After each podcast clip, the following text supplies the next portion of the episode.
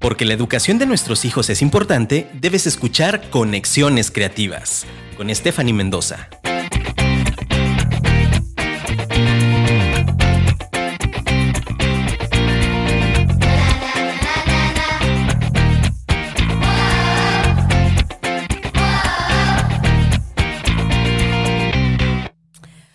Buenas tardes a todo nuestro público querido de Conexiones Creativas. ¿Cómo están? Qué gusto estar una vez más con ustedes. Un lunes, inicio de semana, ya 21 o 21 de junio, estamos por terminar, ya un, un mes más. Qué rápido se ha ido este mes, la verdad se ha ido volando. Y nosotros como maestros, como docentes, pues muchísimo más, porque ya estamos terminando calificaciones, evaluando a los muchachos en secundaria, primaria, híjole, por todos lados, ¿no? Pero la verdad ha sido todo un reto todo este año, prácticamente lo terminamos virtual, ya de una manera un poco más concreta, más ordenada que el año pasado o el ciclo anterior, que se nos vino la pandemia y que no teníamos ese plan emergente y no sabíamos ni qué hacer, estábamos patos para arriba, por así decirlo. Pero estamos muy contentos porque yo sé que vienen grandes expectativas ahora que ya los niños y los chavos comienzan a regresar a escuela, empiezan a regresar a clases presenciales. Deseamos que poco a poco empecemos a, a, retomar esa poca normalidad ¿no? que teníamos antes de la pandemia y bueno, ya no va a regresar nunca jamás esa, esa forma que teníamos su estilo de vida. Esta pandemia vino a revolucionarnos, a aprender a través de las tecnologías, a través de las, de las habilidades digitales. Y yo creo que vino para quedarse eh, todo, toda esa área, toda esa esfera no digital para que podamos ser mejores maestros y podamos también ser eh, mejores papás, entender a nuestros maestros que, que, de una u otra forma a lo mejor se han complicado mucho en realizar formularios, actividades en Classroom, actividades en, en, en, en Meet, no en Zoom, en plataformas, perdón. Y bueno, pues entendernos, yo creo que empatizar, esa es la palabra indicada, empatizar unos con otros, ahora que ya estamos por terminar el ciclo escolar y comenzar uno nuevo con muchísimas expectativas, con muchísimas ganas, sabiendo que al final de cuentas tanto padres como maestros tenemos algo en común, que es el bienestar de nuestros pequeños y nuestras pequeñas, de nuestras niñas y niños, de nuestros adolescentes y, adolescentes, por así decirlo, ¿no? Adolescentes. Y, saber que su bienestar depende de, de, su relación, de su formación que tengamos tanto en escuela como en casa. Entonces, pues esta, esta, esta tarde yo estoy muy agradecida por toda la oportunidad que nos dieron los papás de trabajar este año. Ya estamos por, por unos dos escalones más ya para llegar a la cumbre y finalizar este programa. Y de verdad, de verdad, muchas gracias. Quiero empezar agradeciendo a, todos los papás. Yo sé que ha sido un año muy complicado estar en casa, ser padres educadores, un montón de tareas que a veces eh, pues no tenías contemplados por la carga horaria también. Y, siempre estuviste ahí, al pendiente de tus pequeños, de tus pequeñas, de lo que se necesitaba para que ellos pudieran tener un mejor aprovechamiento y un mejor aprendizaje. Así que papi, que tú nos estás escuchando, quiero honrarte. Gracias de verdad por tu tiempo que has este, dedicado en estos meses que ya están por concluir y que sin tu ayuda no sería posible. Y bueno, pues también agradecer, ¿no? A todos nuestros colegas, de verdad, muchísimas gracias.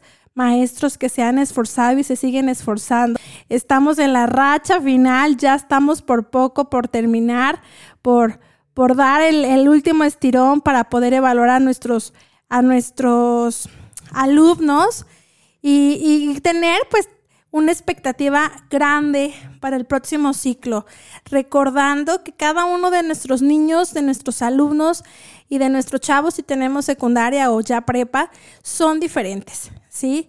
Esta nueva pandemia o esta nueva forma de vida nos ha enseñado a entender eso precisamente, que cada uno tiene diferente forma para aprender y que ha sido muy difícil a través de, la virtualidad solamente, ¿no? Porque no hay un contacto, no hay una cercanía Muchos no han podido entablar ese, ese clic con sus alumnos y hay cámaras apagadas, ¿no? Hay alumnos que ni siquiera conocemos, muchos de los docentes, sobre todo en etapa de la adolescencia, donde ya es un poquito más difícil poder tener ese, esa empatía y ese clic con ellos. Y ha sido muy, muy, muy enriquecedor saber que, que a pesar de, de estas dificultades, de no estar cercanos, de no podernos vernos a los ojos, de no poder estar cercano uno con el otro, pudimos echar adelante esto. Entonces, ya estamos en la recta final, maestros, ya es solamente un, un paso más. Me decía mi esposo que es maestro de secundaria, híjole, es que tengo que evaluar a 200 alumnos. 200, 250 y de los cuales muchos no conozco porque estuvieron con cámaras apagadas la mayor cantidad del tiempo. O me decía, oye, este, hay varios alumnos que, se, que salieron de escuelas privadas porque ya no pudieron sus padres pagar y se incorporaron al sector público y son jóvenes que no conocemos, que no sabemos de, de ellos, de su contexto, de su situación. Y tenemos que ser empáticos, no olvidar que finalmente sí nuestra labor es enseñar, pero también estamos tratando con personas. Ahora en la pandemia hubo un caso que, que, que me dolió bastante. Mi mamá también es maestra de secundaria. Y antes de comenzar les voy a platicar poquito con el hecho de sensibilizarnos también y entendernos, ¿no? Tanto como padres como, como docentes. Y ella me mencionó que, que había un, un, joven, creo que en primero o segundo de secundaria, en segundo más bien, en segundo de secundaria, que siempre era fiel, siempre se conectaba, siempre estaba pues temprano en, en, clases, hacía sus tareas. Y ya como en diciembre, ya este, el chico me dejó se dejó de conectar. Llegamos a, enero, dice la maestra que, que me platicaba. Llegamos a enero y pues dejó de conectarse y pues qué raro, siempre era muy constante. ¿Qué habrá pasado quizás en vacaciones o poquito antes? Y bueno, para no hacerles el cuento largo, el pequeñito, este, pues resultó que, que tuvieron que, que llevarlo al doctor porque le salió un granito en una pierna en la cual su mamá nunca se había fijado que tenía ese granito. Entonces un día que trajo unas bermudas, un short se lo vio y se le hizo muy, muy, muy feo, ¿no? Y dijo, oye, ese granito, ¿desde cuándo lo tiene? No, pues ya tengo unos meses. ¿Y por qué no nos habías dicho nada? Pues vamos a llevarte al doctor a ver qué. Y bueno, ya analizándolo, se dieron cuenta que, que, este, que tenía cáncer, ¿no? Y pues fue muy triste porque tenía un cáncer ya un poquito avanzado y, y, y bueno, ahí la verdad, cuando regresó pues platicó ahí a sus compañeros y a la maestra que, que estaba pues yendo a rehabilitación, vieron el proceso de cuando se empezó a quedar ya sin su cabello, sin, sin su pelo, fue triste pero luego también fue más triste porque tuvieron que, quitarle una de sus piernas, tuvieron que amputarle, amputarle perdón, una de sus piernas porque la perdió. Entonces, ahí está el chico todavía, o sea, sin, sin su pierna, un niño de 13 años, sin su pierna, ya sin su cabello, luchando contra el cáncer y, con todas las ganas y con toda la actitud, actitud perdón, de, de que lo que le quede de vida, lo que la vida le permita tener y estar, pues dar lo mejor y dar siempre el extra. Entonces yo creo que son historias que, híjole, bien difíciles y bien tremendas de comprender, ¿no? ¿Por qué suceden? ¿Por qué pasan? Y, así hay muchas historias en, en esta pandemia que podemos contar, tanto buenas como estas tristes, pero que siempre debemos de tener una actitud que si fueron de fracaso, aprender de ellas porque nos hacen más fuertes. Pero si tuvimos bendición en este tiempo de pandemia o que no, no nos fue tan mal como a otros, ser agradecidos con Dios y decir gracias Señor porque mi familia, porque mis hijos están bien, si ha sido difícil este tiempo, están encerrados o ya no surgirnos a la escuela, pero estamos bien. Y aún si te pasaron momentos difíciles, papi o maestros que nos escuchan u otra comunidad, este, parte de la comunidad escolar, recordar que que Dios está contigo hasta el final y que no te va a dejar en ese tiempo difícil que estés pasando. ¿Sale? Y bueno, pues antes de, pasar a otra cosa, pues saludarlos. Gracias por estar conectados. Estamos aquí completamente en vivo. Le mando un fuerte abrazo a Bárbara. Bárbara Gómez, gracias por estar con nosotros. Le mando un fuerte abrazo. Eres muy, muy importante para conexiones creativas, parte de, de nuestras em, usuarias, ¿no? VIP que siempre está. Y recuerda que estamos aquí patrocinados, este programa está patrocinado por Instituto Raíces, un centro educativo que tiene como finalidad el desarrollo integral de los niños, buscando siempre su bienestar, no solamente académico, pero también subjetivo. Queremos niños felices, niños contentos, niños plenos, desarrollándose en todas las habilidades y competencias que, que tienen desde el nacimiento, ¿no? Y estamos a través de redes sociales, en Facebook, Twitter, Instagram como Instituto Raíces y también pueden comunicarnos, digo, conectarse, perdón, con nosotros eh, como Conexiones Creativas. Sin olvidar que tenemos el app de Afirma Radio. Cada semana los invito que, que lo descarguen, que, que lo tengan presente ya en su teléfono, porque usan menos datos cada vez que están escuchando un programa de nosotros y es mucho más fácil que puedan recordarte las notificaciones cuando empieza conexiones creativas u otro programa. ¿Sale? Igual tenemos un teléfono en cabina. Si gustas mandarnos un WhatsApp durante el programa. Es 33 33 19 11 41 y 33 33 19 11 41 y también les voy a pasar mi número personal con el que atiendo a todos los papis que quieren información sobre nuestra escuela. Ojo, tenemos descuentos, ya vienen inscripciones, queremos ayudarlos, tenemos un plan individual eh, que ayuda a cada familia de acuerdo a sus necesidades y queremos que sean parte de nuestra familia Raíces. Y búscanos el 33 180 24 718 33 180 24 718. Solamente decirles que institución, eh, Instituto Raíces, perdón, trabaja por medio de la metodología del constructivismo y el desarrollo de inteligencias múltiples. Que por cierto, esta es la segunda parte de ese programa. La semana pasada vimos las inteligencias múltiples, qué son, eh, cuántas hay, que es importante que como papás y como educadores conozcamos cuáles son las más fuertes en nuestros pequeños y pequeñas para que podamos potencializarlas y conocer también incluso aquellas inteligencias que son un poco más débiles, ¿no? Porque finalmente no podemos como ah, dejarlas de lado y, ah, pues es que esa no es tan importante porque no es matemáticas. No, no, sino darle, darle, darle importancia y darle valor sabiendo que los niños son como esponjitas y que todo lo que aprendan durante los primeros contextos y ambientes positivos de aprendizaje será súper favorecedor para etapas escolares futuras. ¿Sale? Entonces, pues nuestro tema el día de hoy es inteligencias múltiples, parte 2. Y nada más para dar un poquito de preámbulo a lo que hablamos la semana pasada, yo les comentaba que las inteligencias múltiples son esas, esas capacidades, eh, habilidades, esas herramientas pues mentales de una u otra forma que cada uno de los, de los seres humanos poseemos, ¿no? El cerebro ya les he platicado en otras, en otras, este, otros programas, eh, pues tiene diferentes em, eh, habilidades, ¿no? Neurológicas de, lenguaje, de pensamiento matemático, ¿sí? de socialización, de arte, ¿vale? Pero son, son, son más que nada un modelo propuesto, esas inteligencias múltiples propuesto por un, por, por un profesor de la Universidad de Harvard que se llamaba Howard Harner, quien creía que esas inteligencias eran un conjunto de capacidades con el que el ser humano nace, obviamente unas mucho más, este, fortalecidas o mucho más intensas, por así decirlo. Y que ya actualmente pues muchos colegios pues buscan trabajar todas ellas, ¿no? Y lograr que los niños y los adolescentes puedan desarrollar pues mejores maneras de aprendizaje.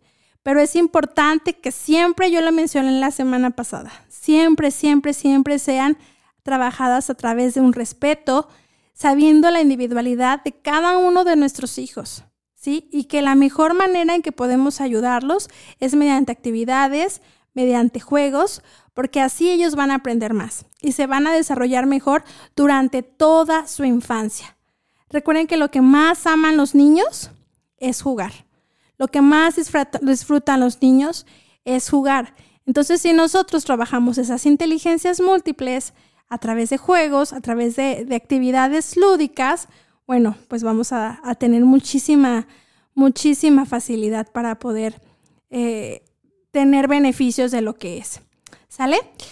Y bueno, yo les hablaba que, este, que, este asesor, este mm, profesor manejaba ocho, inteligencias múltiples. La semana pasada vimos una de ellas, que fue la lingüística verbal, que, que, observamos que es la que de una forma los niños tienen mucho más habilidad compresora de la lectura, mucho más facilidad para expresarse frente a otros, que tienen más habilidad para desenvolverse y expresarse oralmente. Hay niños que llegan a un lugar sin conocer y hablan y hablan y hablan y, sin problema y desarrollan su, su habilidad lingüística oral, ¿no? o tienen mucha facilidad para leer muchas palabras o textos muy largos, pero con comprensión o de escribir. Hay unos que son muy buenos para escribir y que se les da. Yo, por ejemplo, de niña era una chica que, uy, escribía diarios. todo el tiempo. En mi adolescencia me la pasaba escribiendo diarios, diarios y diarios. Y también esa fue una habilidad que desarrollé porque pues de una u otra forma es una manera que tú estás ejercitando tu lectura escrita y que estás tratando de expresar coherentemente las ideas que tienes, ¿no? Y este, y era padre, fíjense, yo recuerdo que ahí guardaba mis diarios y ya un poco más grande decía, por ejemplo, ¿qué hice hoy hace dos años?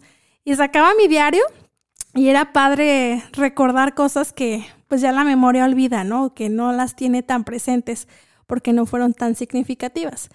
Entonces, generalmente los niños que tienen desarrollada esa inteligencia o los jóvenes son niños que les gusta mucho escribir o jóvenes que les gusta mucho, este, incluso, ah, por así decirlo, leer. En los pequeños yo veo, por ejemplo, chiquitos que tengo materiales ahí de mm, construcción o Tangram, que es muy famoso en matemáticas, y tengo libros.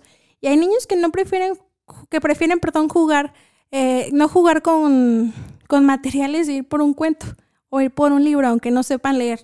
Sí, les gusta, disfrutan y empiezan ellos a desarrollar ahí la historia, aunque a, lo que las imágenes dicen, ¿no? aunque no sepan leer.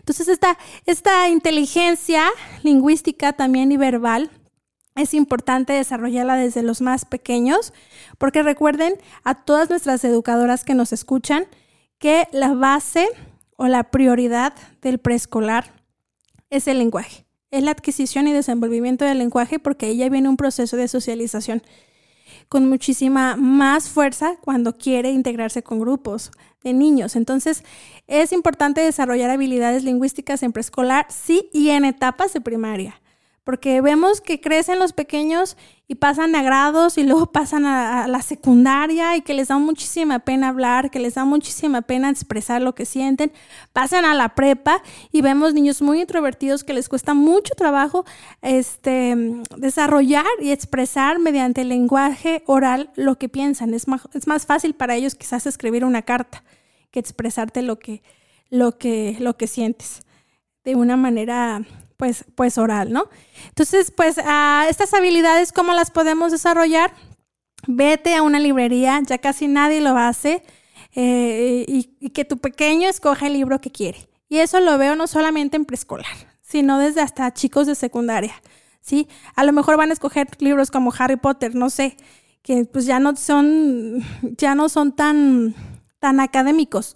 Pero lo importante es que ellos tengan esa cultura por querer leer. Y si es algo que les gusta, mucho más lo van a hacer. Premialos, premialos. ¿Sabes qué? Vámonos a, a, la librería, no sé, no por no decir un nombre de la librería, pero llévalos y premialos y que ese sea parte de su recompensa. ¿Sale? También vimos lo que era la inteligencia lógica matemática, que aquí es cuando vimos que ya los jóvenes o en este caso adolescentes y niños ya comienzan a desarrollar mucho más facilidad en operaciones de cálculo, trabajan mucho el razonamiento inductivo y deductivo. Si tú ves que tu pequeño tiene mucha facilidad para las matemáticas y que esa inteligencia múltiple la tienen muy fuerte, hay que seguir potencializándola. Generalmente los niños que tienen esta habilidad o esta inteligencia múltiple son niños como arquitectos, ingenieros, ingeniero civil también, eh, donde se ponen en juego muchas habilidades matemáticas. Por ejemplo, en mi caso, me costó muchísimo trabajo a mí este, comprender lo que eran ecuaciones lineales y quebrados y que, ay no, yo nada más me acuerdo y digo, Santo Cristo, ¿qué era eso? Pero siempre se me dio mucho más la parte en lenguaje, ¿no? En, en, todas sus esferas. Entonces, si tu pequeño es muy bueno y dices, híjole, le enseñaron lo que es matemáticas y disfruta cuando es una tarea de matemáticas, eh, aumentale el nivel de complejidad o sea parte de su, de su proceso de enseñanza y juega con él, o sea, realicen operaciones de cálculo, sobre todo los, los, jóvenes y los adolescentes y niños que están en contextos con papás que son comerciantes, son muy buenos para hacer eh, operaciones de cálculo, lo tienen ya innato. Todos los tiangueros ven la facilidad que tienen para pues, ¿cuánto va a ser? Y te hacen la cuenta en una abrir y cerrar de ojos por la facilidad que tienen ya de estar haciendo esas operaciones, ¿no? Y, de una u otra forma, esa es una capacidad que se da el día a día. Entonces, si tu pequeño es bueno para las matemáticas, desarrolla habilidades matemáticas. Hubo una, hubieron aquí dos programas que hablamos de, de matemáticas divertidas. Puedes escuchar algunos consejos que vienen allí para no centrarme ya tanto en este y este, a potencializarlas. ¿Vale? Pues está acabando ahorita el tiempo. Vamos a irnos a un corte. Escríbenos por WhatsApp al 33 33 19 11 41. Danos algunas, alguna pregunta que quieres que, que digamos al, al aire y con mucho gusto la responderemos. Volvemos.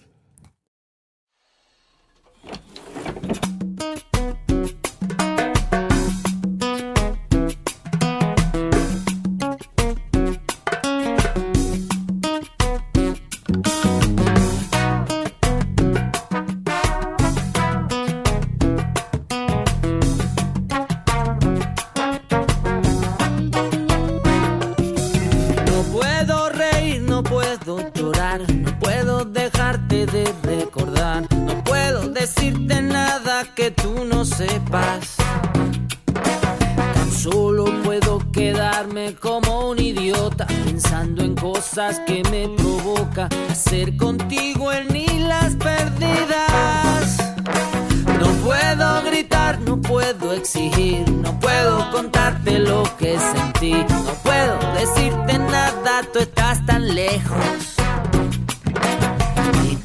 no sabes nada y lo sabes todo, que me derrites de tantos modos, dime pa' dónde vas con mi vida.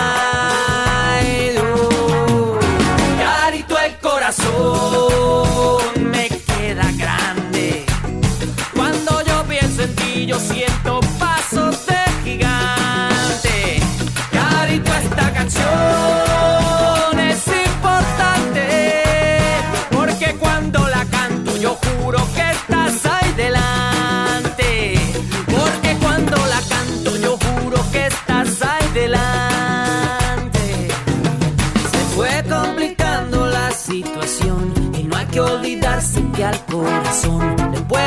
decir de todo menos mentiras. Tú ibas para allá, yo iba para acá y fue tan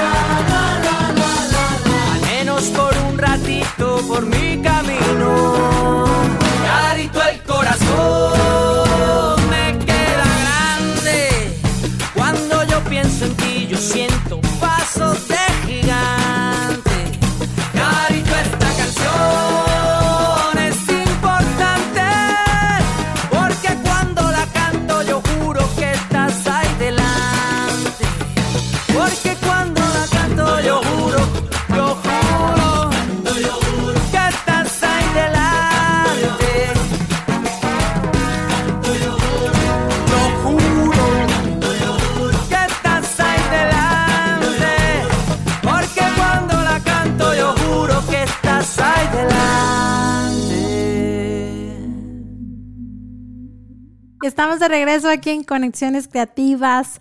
Saludo aquí a mi amigo de cabina, Luisito. Gracias por estar con, conmigo y apoyarme en todo este proceso para que se escuche muy bien el audio. Te mandamos un fuerte abrazote. Muchas gracias.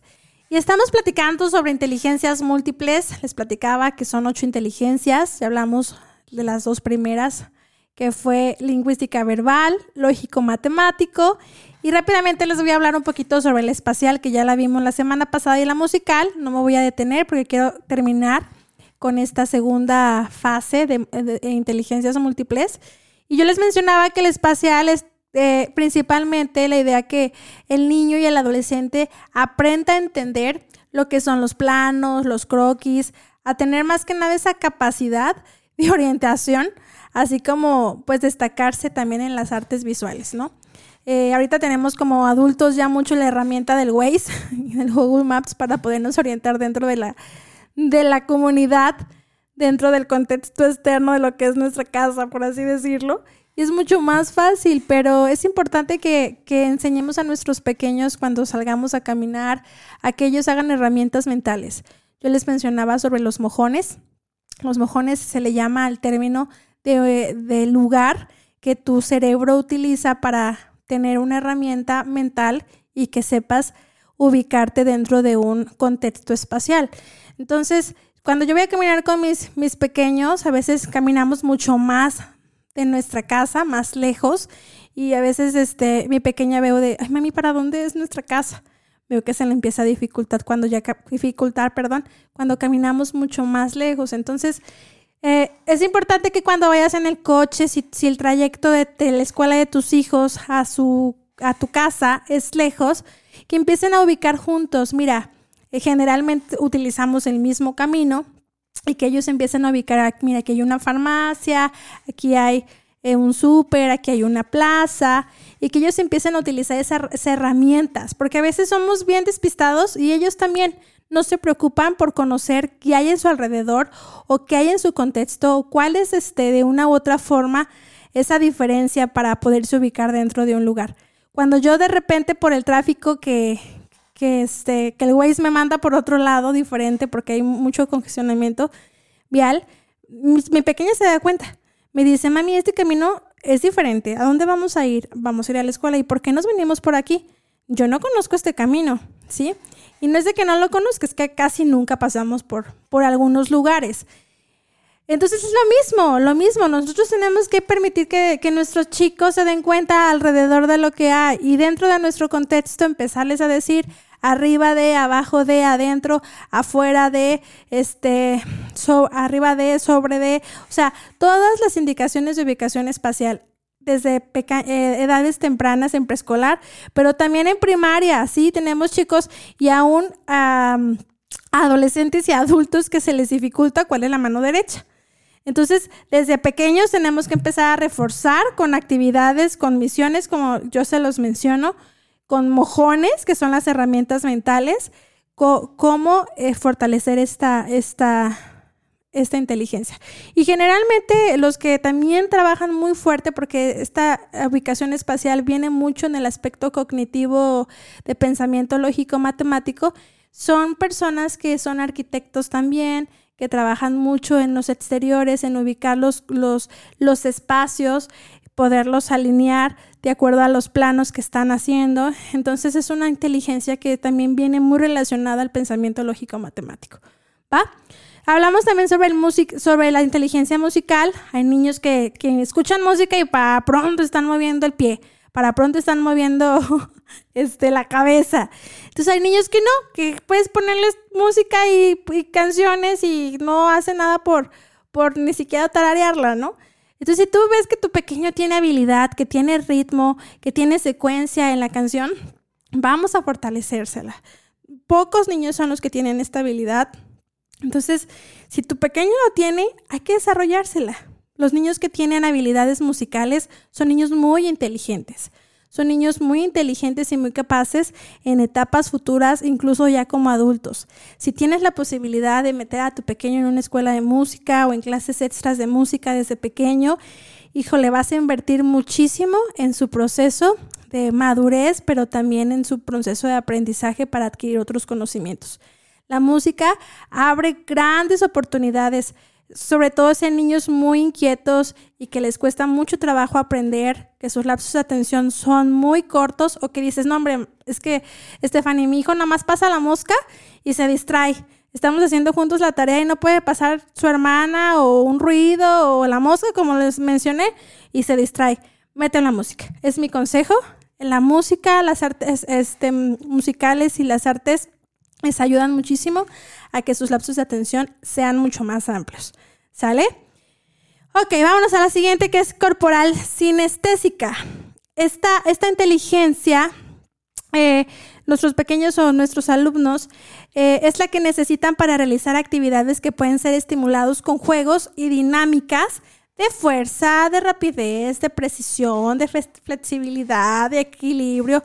Es decir, niños que todo el tiempo tienen que estar en movimiento para poder tocar, sentir, o sea, actividades sensoriales. Ellos a través, aprenden a través de lo que tocan, de lo que ven y de lo que sienten.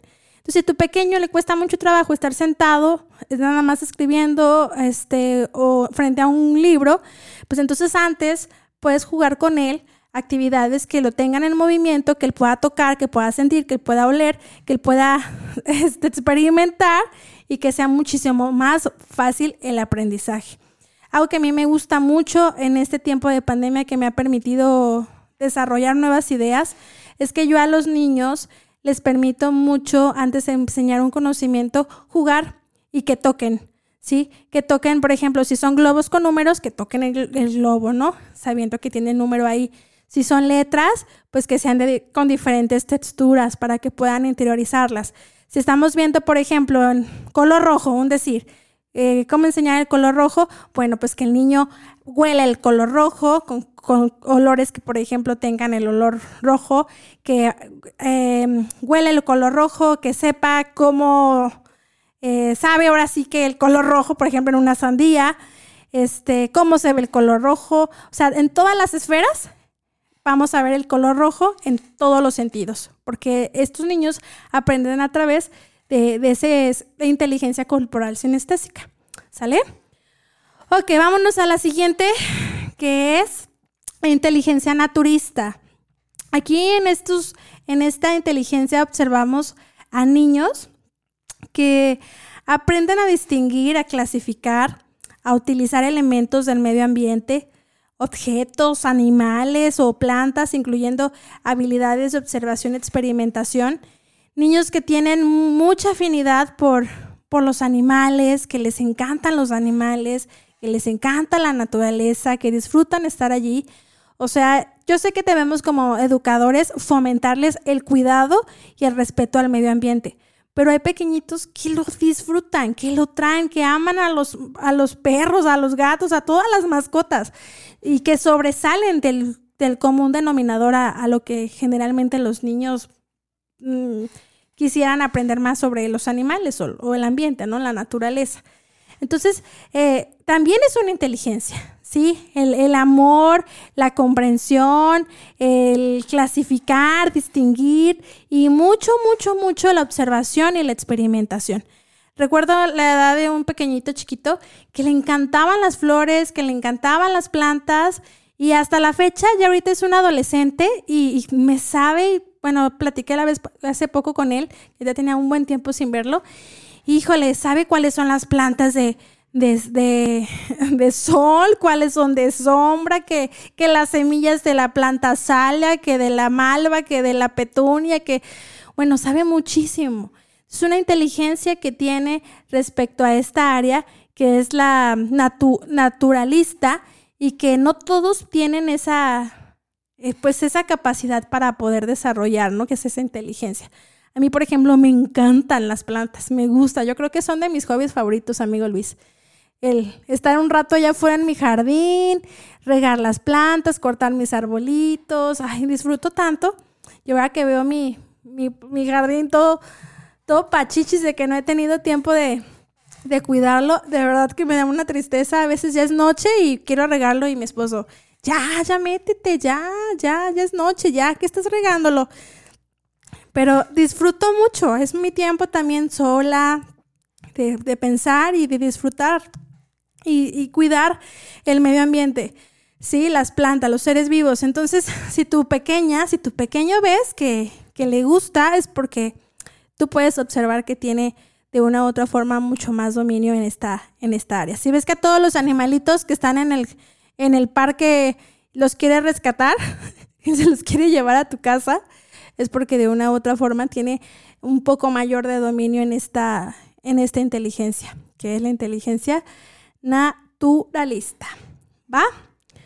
Aquí hay que enseñarlos a los chiquitos, ¿no? Ahorita que está muy, muy, muy, pues no de moda, pero sí de mucha importancia el adoptar a los mascotas, el adoptar a los perritos. Podemos este, hacer un bien, un bienestar a la sociedad, sabiendo que si nuestros pequeños disfrutan y tienen esta inteligencia fuerte, podemos generar un bien y un beneficio e incluso una solución a un problema social dentro de nuestra sociedad. ¿Va? Ok, la, séptima inteligencia es la inteligencia intrapersonal. Recuerden que estamos hablando de inteligencias múltiples. Una de ellas es la inteligencia intrapersonal, que prácticamente esta consiste en mirarse a sí mismo y cada uno ser autocrítico. ¿Sí? Como padres, pues debemos fortalecer esa imagen que nuestros pequeños, que nuestros hijos, que nuestros adolescentes cre crearán de cada uno de ellos así como esa capacidad de autodisciplina, de comprensión y de amor propio, ¿sí? Aquí es importante que, que cada uno de nosotros tomemos la responsabilidad, hablando en el área como papás, de saber que la imagen que nuestros hijos tengan de sí mismos es muy importante para que ellos puedan estar seguros, para que puedan tener independencia, autonomía. Yo sé que mucho, mucho, mucho también se fortalece en la escuela, pero es nuestra responsabilidad, y yo me pongo el saco también, que nuestros hijos se la crean, que crean que son inteligentes, que crean que sí pueden, que crean que, que, que no es difícil eh, quizás realizar una tarea o, o cierta actividad o cierta habilidad y que crean, se crean en ellos mismos, pero para que ellos se la puedan crear, tiene que haber en casa disciplina, tiene que haber en casa límites, tiene que haber en casa amor, tiene que haber en casa comprensión, tiene que haber en, causa, en casa autodisciplina. Y que cuando ellos se, se equivoquen en alguna actividad que les encomendamos, tener paciencia y ayudarlos a que lo hagan mejor. A veces como papás andamos corriendo para arriba, para abajo, e incluso en la escuela, ¿eh? Andamos para arriba y para abajo, para arriba y para abajo y les pedimos eh, cierta cosa que hagan y lo hacen mal y explotamos y los regañamos porque no trapearon bien o porque no lavaron bien los trastes, los dejaron medio sucias las cucharas, no sé, ahorita estoy pensando en cosas del aseo, pero pueden ser otras cosas a lo mejor. Entonces, tenerles paciencia y enseñarles a tener esa, esa comprensión de sí mismos, ser autocríticos ellos mismos, fortaleciendo su imagen que ellos tengan de sí mismos y enseñándoles el proceso para que puedan hacerlo mejor. Es muy importante, muy importante si tienes niños pequeños que ellos se sientan capaces de realizar todo lo que se propongan. Muy importante, ¿sí? Porque es muy difícil después, ya en etapas mucho más grandes, que les quitemos los miedos, las inseguridades, los temores. A veces como papás todo les hacemos y es bien complicado después que ellos se, se sean un poco más independientes, ¿sí? Entonces, estamos a tiempo, si están en nuestra casa, si están en nuestro, este, bajo nuestra autoridad, y nuestra responsabilidad, de que ellos mismos puedan tener una imagen autocrítica fuerte, con una capacidad propia de amor y respeto a sí mismos. ¿Sale? Muy bien. Y pues bueno, vámonos a la última, que es la inteligencia interpersonal. Aquí en esta inteligencia interpersonal eh, supone de esa capacidad para trabajar con grupos de personas, ayudarles a identificar este, habilidades sociales. Sí, ya hablamos también en otro programa sobre las habilidades sociales que son muy importantes. Incluso eh, en, la etapa de preescolar, a veces y primaria menor, es mucho, muy importante al igual que las matemáticas y, el lenguaje y la lectura, porque recuerden que las habilidades sociales precisamente es eso, esa capacidad que vamos a tener en etapas escolares futuras y ya en la adultez para trabajar con grupos de personas. ¿Sí? Que yo sepa llegar a acuerdos, que yo sepa expresar lo que siento, que no tenga miedo para hablar frente a los demás, para poder exigir mis derechos o lo que, lo que me pasa y, y que finalmente, o sea, a donde vayamos, en donde estemos, vamos a tratar con personas. Aunque sea para ir a la carnicería a comprar algo, tenemos que tratar con personas. Aunque sea para ir, para relacionarnos y pedir este, un producto por línea, tenemos que relacionarnos con, la, con el mensajero que nos va a traer el producto. Entonces, siempre vamos a tener una interacción con alguien. Y que nuestros jóvenes, que nuestros niños, nuestros adolescentes, desde pequeños aprendan a fortalecer esta inteligencia para que puedan desarrollar ese proceso de adaptación, de integración, de socialización con otros núcleos y contextos que no sean los de familia. Porque de repente los sacamos de nuestra familia, de nuestro nicho, que es donde está su seguridad, donde están ellos tranquilos y está papá y mamá y hablo y hablo y soy periquito, pero de repente vamos a otro lugar, a otra esfera y es otro niño, otra niña, otro adolescente completamente diferente, ¿sí? Tengo, tengo una vecina que, es muy tímida. Yo no, yo no tenía el gusto de conocerla más que a sus papás. Sus papás, uy, son bien platicadores. Se llevan muy bien con, con todos los, los del coto ahí. Y, y a ella no la conocíamos. Es más, ni siquiera sabía que, que, que estaba, que vivía ahí. Porque es muy tímida. Le da mucha pena este, entablar una relación con, con alguien. Si no sabe cómo. Entonces, eh, y cuando ya por fin lo logra, lo hace bien. Entonces, ¿qué es lo que pasa?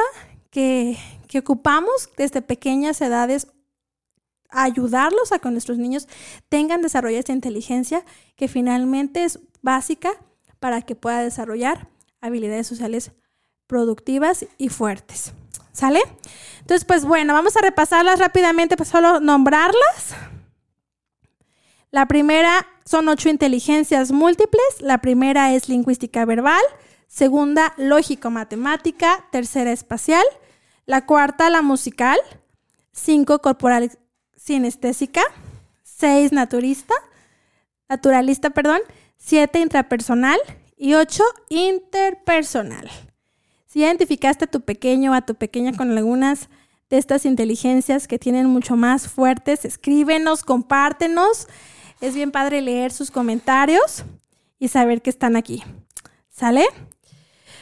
Y pues bueno, quiero compartirles una frase que me encantó y la guardé. Déjenme sacarla. Me encantó cuando la leí. Sí, creo que va muy ad hoc a lo que estamos viendo el día de hoy. Y, y que es importante respetar la, la crianza, respetar el ritmo y la la madurez de cada uno de nuestros niños en cómo ellos van a aprender. ¿Sale? Miren, es de Ignacio Estrada. Dice, si un niño no puede aprender de la manera que enseñamos, quizás debemos enseñarles de la manera que ellos aprenden. Así que no importa que un niño aprenda despacio, importa no dejarlos de apoyar para que sigan aprendiendo. ¿Sale? Pues yo soy Stephanie Mendoza, esto fue Conexiones Creativas, fue un gusto estar con ustedes, les deseo que tengan bonita semana, muchas bendiciones, mucho éxito y nos estamos viendo aquí en una cita con ustedes el próximo lunes a las 5 de la tarde por Afirma Radio. Nos vemos.